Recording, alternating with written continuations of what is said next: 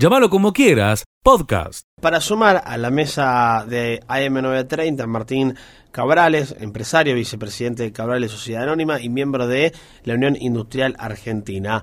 Martín, gracias por recibirnos aquí en la mesa de AM930, te da la bienvenida. ¿Cómo estás? Buen día. Buen día, eh, buen día a todos ahí en Villa María.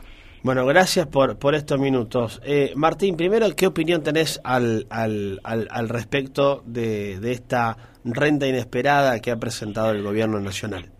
En principio no lo leí todavía en detalle, es decir, que no conozco la letra chica, me gustaría tener la opinión de los tributaristas, eh, un análisis eh, exhaustivo del mismo y ver eh, en qué consiste. Es decir, opino por lo que hoy a la mañana en las radios y poco lo que he podido guiar de los diarios.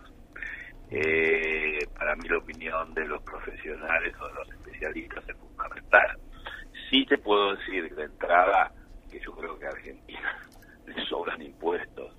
Fíjate que tenemos 166 impuestos y seguir agregando impuestos, sino agregar incentivos a la producción, incentivos a la inversión, incentivos para la toma de personal, para crear empleo genuino, incentivos para salir de una economía informal que ya supera casi el 50%.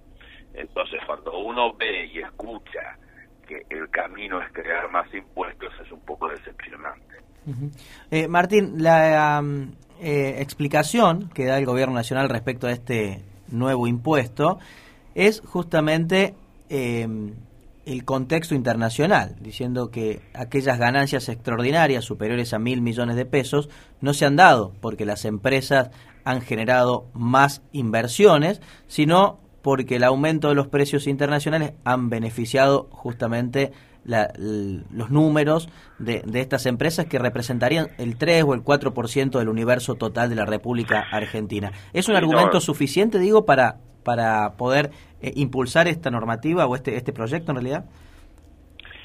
Me gustaría saber si esto existe en otro lugar del mundo. La verdad desconozco, no he leído antecedentes de esto. Ahora, ¿qué pasa también cuando las empresas pierden plata? Entonces, se les cobran impuestos porque ganan, es el riesgo empresarial, invertir y ganar, y cuando perdemos plata o pierden plata las empresas tan grandes, porque evidentemente para las empresas muy grandes, yo soy una pyme, es decir, que no me toca el impuesto, pero no por eso no voy a dejar de hablar o poner mi posición. Eh, cuando ganan plata se le cobra un impuesto y cuando las empresas pierden plata eh, no se les da ningún tipo ayuda. Es decir, me parece que forma parte del riesgo empresarial eh, de la economía mundial. Los commodities suben, bajan o, o ganan plata, mañana puede llegar a perder. Eh, tuvimos una pandemia, tenemos una guerra. Eh, no me parece un argumento suficiente decir que por los que porque los commodities subieron, esas empresas ganaron mucha plata y entonces hay que cobrar esos impuestos de más me parece lógico, decir, eh, te vuelvo a reiterar, es el riesgo así la vida de los negocios, de la industria. Aparte, las inversiones que una empresa hace, eh, las viene haciendo en años.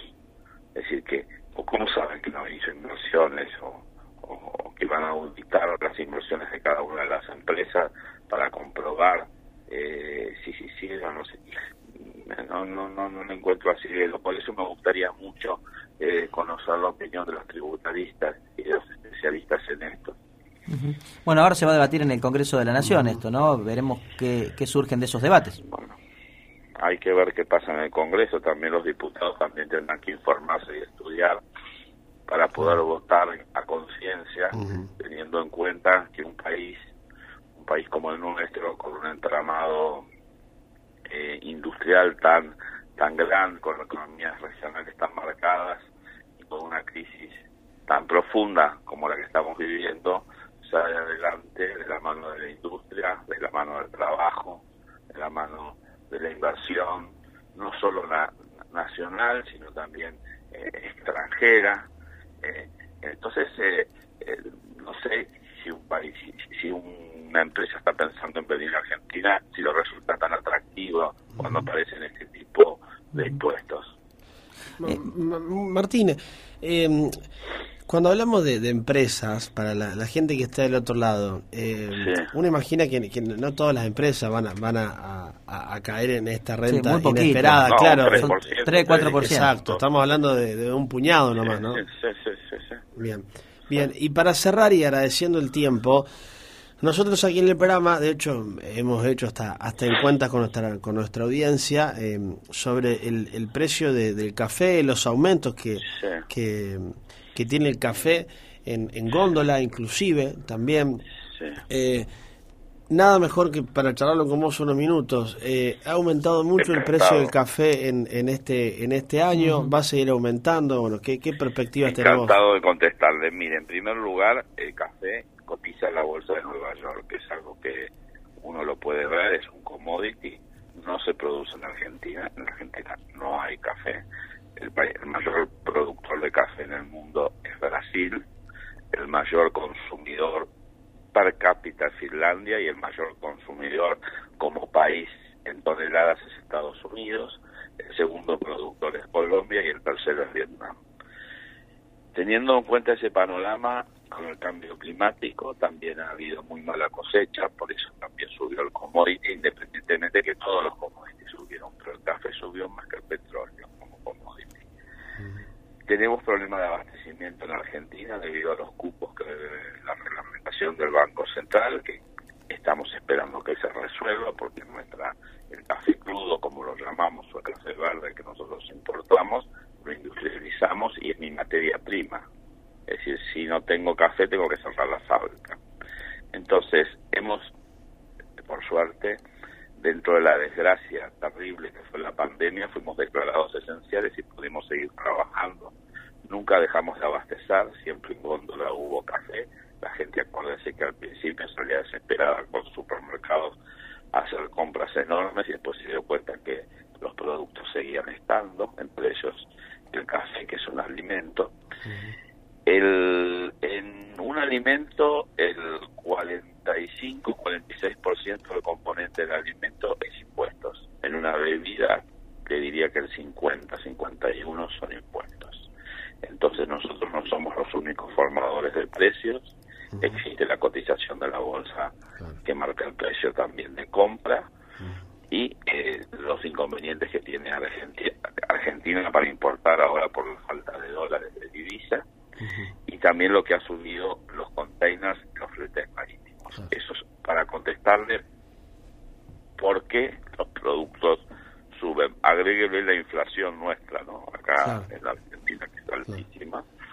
Entonces hemos estado siempre en los programas de precios, en las canastas, precios cuidados, eh, de cercanía, siempre hemos puesto, eh, eh, las empresas han ofrecido algún producto de su empresa de café para que el consumidor tenga un acceso más fácil. Nunca hemos trasladado a precio todos estos aumentos que le he mencionado porque sabemos que el bolsillo de todos los argentinos está muy achicado, todos nos tenemos que ajustar el cinturón, entonces aumentar los precios también nos limita en cuanto al consumo, porque si uno aumenta los precios, eh, como los tendría que aumentar, tendría que subir más el café. Martín, ¿y se consume menos café en la Argentina por esta situación? Argentina es un bajo consumidor de café. Argentina, yo le, dije hace un ratito que Finlandia era el mayor consumidor, que estaba en 16 kilos. Eh, hay países como Italia que están en 6 kilos. Argentina no llega al kilo. No llega al kilo de café. Todo el mundo piensa que se toma mucho café, ¿no? Sí, sí. Pero el tema es que se toma café en las ciudades, eh, en el centro de la ciudad, en la plaza donde están los bares, o en Capital Federal, eh, o en las capitales como Córdoba, Rosario, eh, Mendoza, en Tucumán, eh, pero uno ya sale más para el interior y ve que la bebida es el mate. Claro. Hay una tendencia, hay una tendencia de que el consumo de café crece, va a crecer porque se han descubierto muchas propiedades, se sabe que el café a esta hora de la mañana eh, eh, activa la atención, activa la memoria, es un energizante natural sin ningún agregado químico, entonces ayuda a la digestión, al mal de Parkinson. Bueno, yo soy abogado, no soy médico, no voy a decir todas las pero uno los googlea y encuentra un montón. Entonces hasta cuatro o cinco tazas de café diario es bueno. Obviamente todo en exceso es malo. Eh, así hay una tendencia también de los baristas, de los cafés de especialidad, eh, que se está dando mucho, de los cafés de distintos orígenes, las cápsulas, nosotros fuimos los primeros cabrales que hizo las cápsulas en Argentina, eh, hacemos la cápsula compatible eh, con Nespresso y con Dolce Gusto, eh, es decir, hay un montón de oferta hacia el consumidor, está desde el café de saquito, el café instantáneo, el café tostado molido, el café en grano, la cápsula, el capuchino, que también se toma mucho. Entonces hay mucho para ofrecerle al consumidor igual de lo que usted puede encontrar en una góndola en Europa o en Estados Unidos. Pero el consumo en Argentina sigue siendo bajo y es un desafío de la industria, es decir, de nosotros, de los empresarios, de los industriales, de los comerciantes, atrapar o atraer al, al público joven. No se olvide que el café, el 60% del café que uno consume por día, se consume a la mañana. Te diría que antes de las 10 de la mañana. Después se consume al, el resto al mediodía, después de comer, algo a la tarde y poco a la noche. Aunque ahora está también el descafeinado, que es muy bueno por el tema del sueño, de la hipertensión. Pero cuando nosotros éramos chicos, yo tengo 60, pero cuando yo era chico, todo el mundo desayunaba con café, con una tostada y manteca. Mi mamá me preparaba, mi abuela me preparaba ese desayuno. Hoy en día el café con, con los lácteos, con los jugos, con los cereales, eh, es decir, el, hay, por suerte, hay más productos para consumir, las formas de nutrición van cambiando y bueno, ahora el café tiene el desafío de conquistar a la gente joven. Lo está logrando, sobre todo estas cadenas internacionales y nacionales como Habana, eh, y Martínez, eh, la Brioche bueno, hay muchas, no sé en Villa María si, si, hay, eh, bueno, más café, eh, todo, todo eso, sirve porque la gente joven va y se queda ahí consumiendo, está con su teléfono, con sus computadoras, son lugares agradables, eh, ofrece mucha variedad de bebidas, digo que hay café con helado, con chocolate, con dulce de leche. Bueno, nosotros tenemos un, un co-branding con, con la Serenísima que se vende en el supermercado, que son cafés líquidos, con capuchino, café con caramelo, café con leche. Es decir, hay muchísimas variedades para que atraer a nuevos consumidores. Pero la pregunta suya, si se consume mucho café en Argentina, no, no se consume mucho café. Sigue escuchando lo mejor de llamarlo como quieras. Tenemos un accidente de, de tránsito que ocurrió en la jornada de ayer, donde por causa que se tratan de establecer, este accidente ocurrió 13.30 aproximadamente en calle Catamarca y la avenida Alén. Allí venía un automóvil y termina de, de este automóvil conducido por una mujer de 40 años que chocó lógicamente a dos peatones. Hablamos de una mujer de 62 años y un hombre de 71 años. Como resultado de este siniestro, personal de bomberos voluntarios debió trasladarlo a ambos al Hospital Regional Pasteur, donde el médico ha diagnosticado lesiones leves para la mujer, mientras que para el hombre se establecieron lesiones graves por traumatismo de cráneo moderado con hematoma cerebral, por lo tanto que trabaja la Fiscalía de Instrucción de turno. Un lamentable accidente de tránsito que se produjo en la jornada de Ater. Seguí escuchando lo mejor de llamarlo como quieras. Tenemos en línea a Daniel Difebo, referente de los trabajadores, y vamos a conocer un poco a ver qué, qué se ha acordado, de qué manera. Hubo mucho cómo. conflicto en torno al Exacto, tema, ¿no? también, por supuesto. Por eso nos interioricemos. ¿eh? Daniel, ¿cómo está? Buen día, buena mañana, bienvenido. Hola, buenos días, Leo. ¿Cómo andas? Muy bien, ¿eh? Gracias. Bien, bien. Gracias, Muy bien. gracias por recibirnos. Alegre. Alegre, contento. feliz. Contanos, a ver, eh, eh, ¿cuál fue el acuerdo? Eh, ¿Qué detalles nos puede contar al respecto? Bueno, eh, después de tantos años de lucha, nosotros existimos hace más de 150 años, los areneros. Eh, yo, como sé, son siete generaciones, los de IFEBO, los Inverti, los Ledesma y muchos más compañeros que han trabajado nuestros abuelos, bisabuelos, talatabuelos, nuestras familias, mujeres, hombres. Eh, después de tanto, tanto luchar, eh, ayer recibimos los permisos gracias al municipio, al intendente Martín Gil, al señor Tati Rodríguez eh, y su grupo técnico, de señorita Noelia, Omar Regueira, todos los que han ayudado a hacer posible este sueño de, de toda la vida de los areneros, porque ninguna intendencia eh, se logró esto.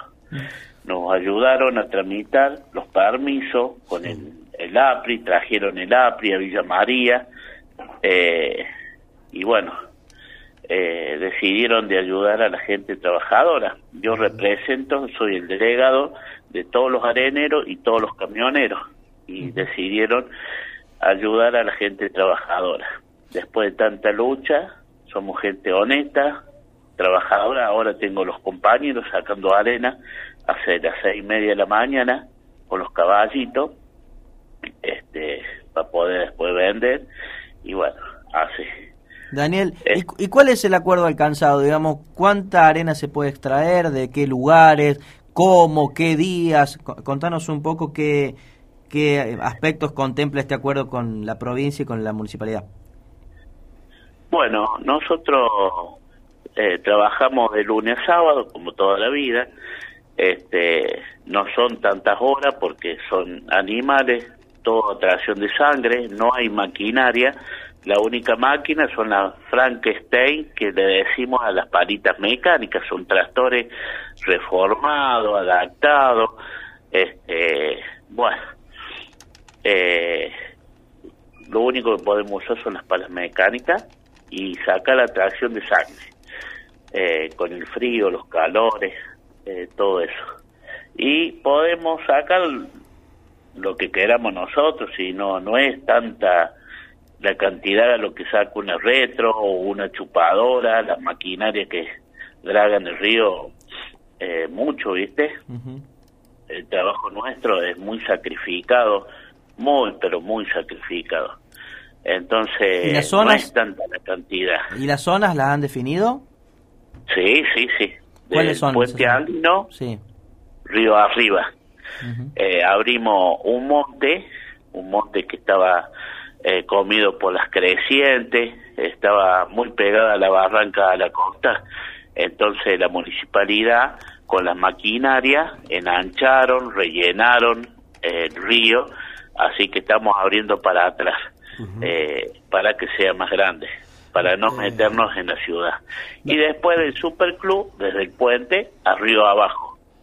Bien, que ahí tengo los otros sectores. Y después del lado de Villanueva, para atrás del golf, tengo los otros areneros. Daniel, eh, hay un padrón de, de- de- de- de- de todos los areneros que, que pueden ir a retirar. eh, cualquiera puede hacerlo que empiece a incursionar en esto. Debe hablar con alguien. ¿Cómo, ¿Cómo se manejan? Eso por un lado. Y por el otro lado, ¿siempre pueden ir a los mismos lugares a buscar arena o de- dentro de un determinado tiempo van a tener que ir a otro lugar? Eh, ¿Se puede sacar siempre arena en el mismo lugar? A ver, contanos un poquito para, para la gente que está del otro lado y que por ahí no entiende mucho del tema. Sí, sí, sí, está todo controlado, tanto como la provincia, como el APRI, eh, como el municipio.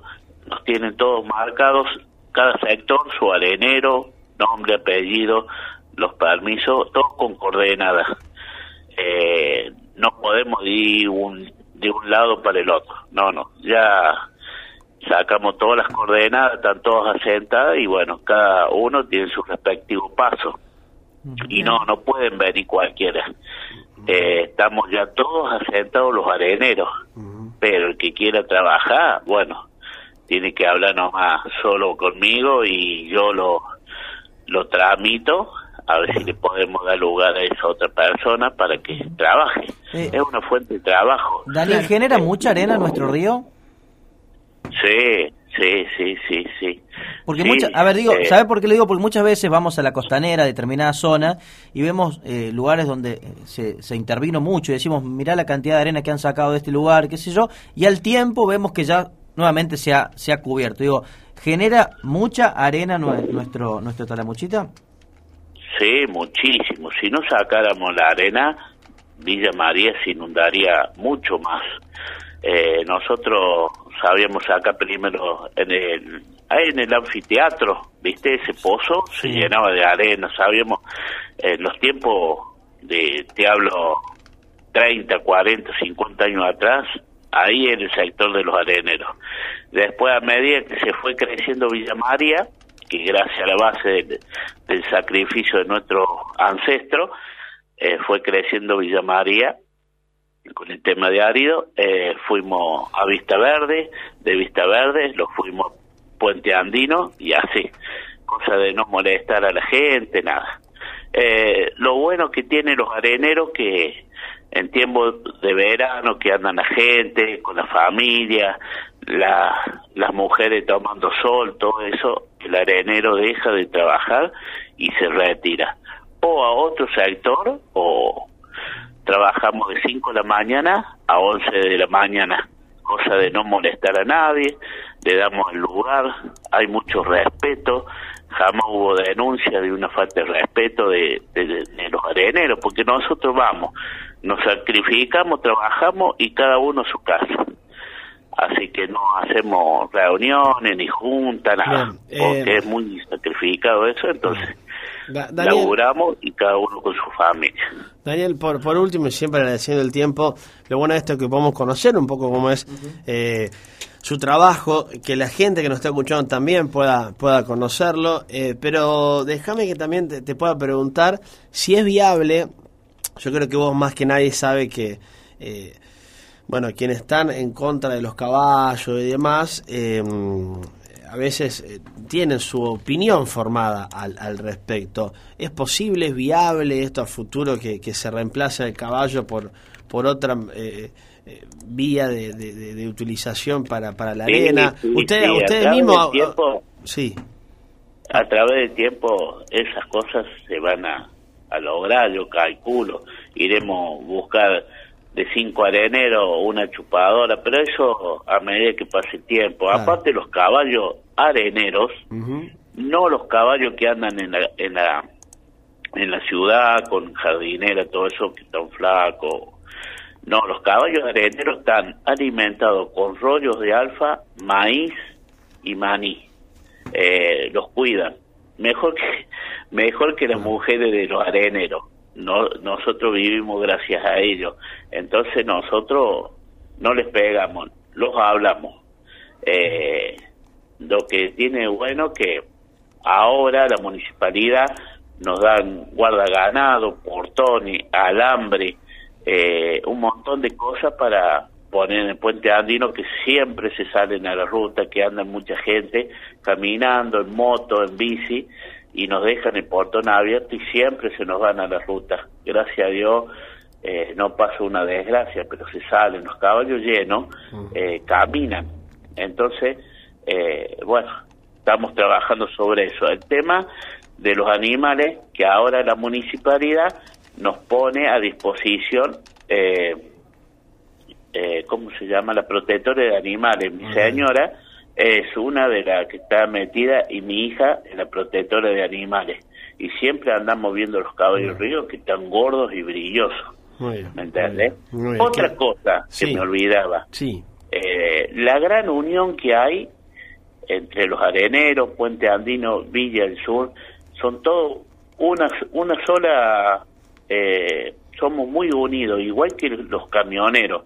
Los camioneros areneros eh, apoyan mucho a los areneros y los areneros apoyan a los camioneros. Hay, tenemos también mujeres que sacan arena, que han sacado, y tenemos camioneras que también hacen el mismo trabajo del hombre. Transportan arena, venden y todas esas cosas. Somos compañeros y compañeras. Esa unión jamás hubo en la historia. Todo lo que estamos viviendo ahora es todo, todo la primera vez en la historia. En los permisos, eh, el compañerismo, y todos estamos trabajando en conjunto. Igual los contenedores que tiran basura, todo eso se está terminando. Ahora la municipalidad, el señor Gustavo de Vial, nos está haciendo carteles Muy bien. para muy poner bien. en todas las zonas areneras. Bien. En los sectores, cosas que nosotros llamamos, trabajamos con el comisario Pedro Maldonado, eh, comisario mayor. eh, cuando vemos una irregularidad, Ujú. ahí nomás Muy lo bien. llamo Muy y bien. nos manda a los patrulleros. Muy bien, Se está ¿eh? terminando con esa tirada de mugre, de, de los contenedores Muy y bien. camiones, porque no son los areneros, son los que eh, eh, va, que van y, com- y llevan los contenedores y la Ujú. mugre por no ir Claro. al basural. Cual. Entonces a la tardecito o la mañana temprano van y lo tiran cuando no saben estar los areneros. Claro. Así que se está terminando todas esas cosas. Muy bien, Muy bien, muy la bien, ¿eh? mugre. Bien. Porque tiran mucho mugre también adentro del Tal río. cual, tal cual, Donde ¿eh? la gente se van a bañar en verano. Eh, todo esto. Entonces los areneros estamos cuidando muy, muy bien esas cosas. Llámalo como quieras, podcast.